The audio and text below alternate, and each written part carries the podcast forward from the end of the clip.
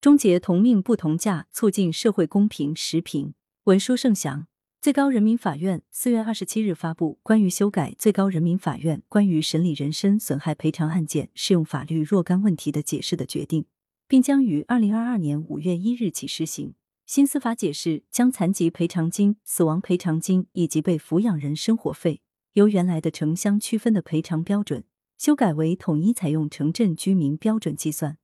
同命不同价作为司法实践中的争议话题，已被舆论热议了十几年。伴随城乡差距加大，农村按农村标准，城镇按城镇标准，赔偿金额相差悬殊。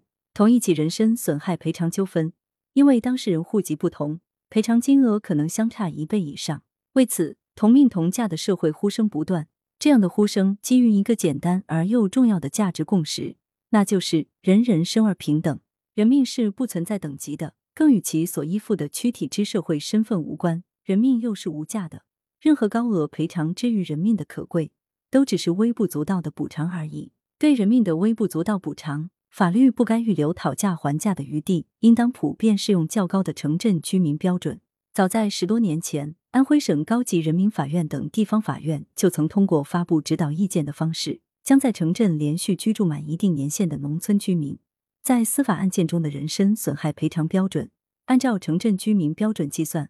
二零一九年，最高人民法院下发通知，授权各高院在辖区内开展人身损害赔偿纠纷案件统一城乡居民赔偿标准试点工作。直到此次最高法修改司法解释，同命不同价才终于正式终结。在近几年的试点过程中，各地法院采用了不同的做法，大多统一到城镇居民标准。少数统一到全体居民标准，总体上，全体居民标准高于农村居民标准，但低于城镇居民标准。此次最高法修改司法解释，统一采用了城镇居民标准，有利于更充分的保护受害人利益，同时使农村居民能够更好的分享到改革的红利，促进城乡融合发展。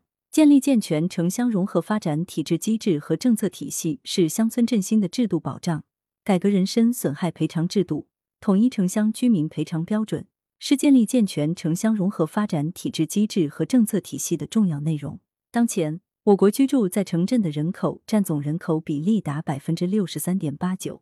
在人身损害赔偿案件中，统一采用城镇居民标准计算残疾赔偿金、死亡赔偿金和被抚养人生活费，符合我国城镇化发展趋势。具体到每一起人身损害赔偿纠纷，城乡居民赔偿标准统一。能够极大降低当事人的举证难度，减轻当事人的诉累。以往在人身损害赔偿类纠纷案件中，采用何种赔偿标准，需要当事人进行举证。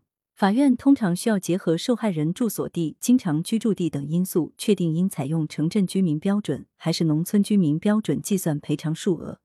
赔偿权利人为证明应当适用城镇居民标准，需要承担较重的举证责任。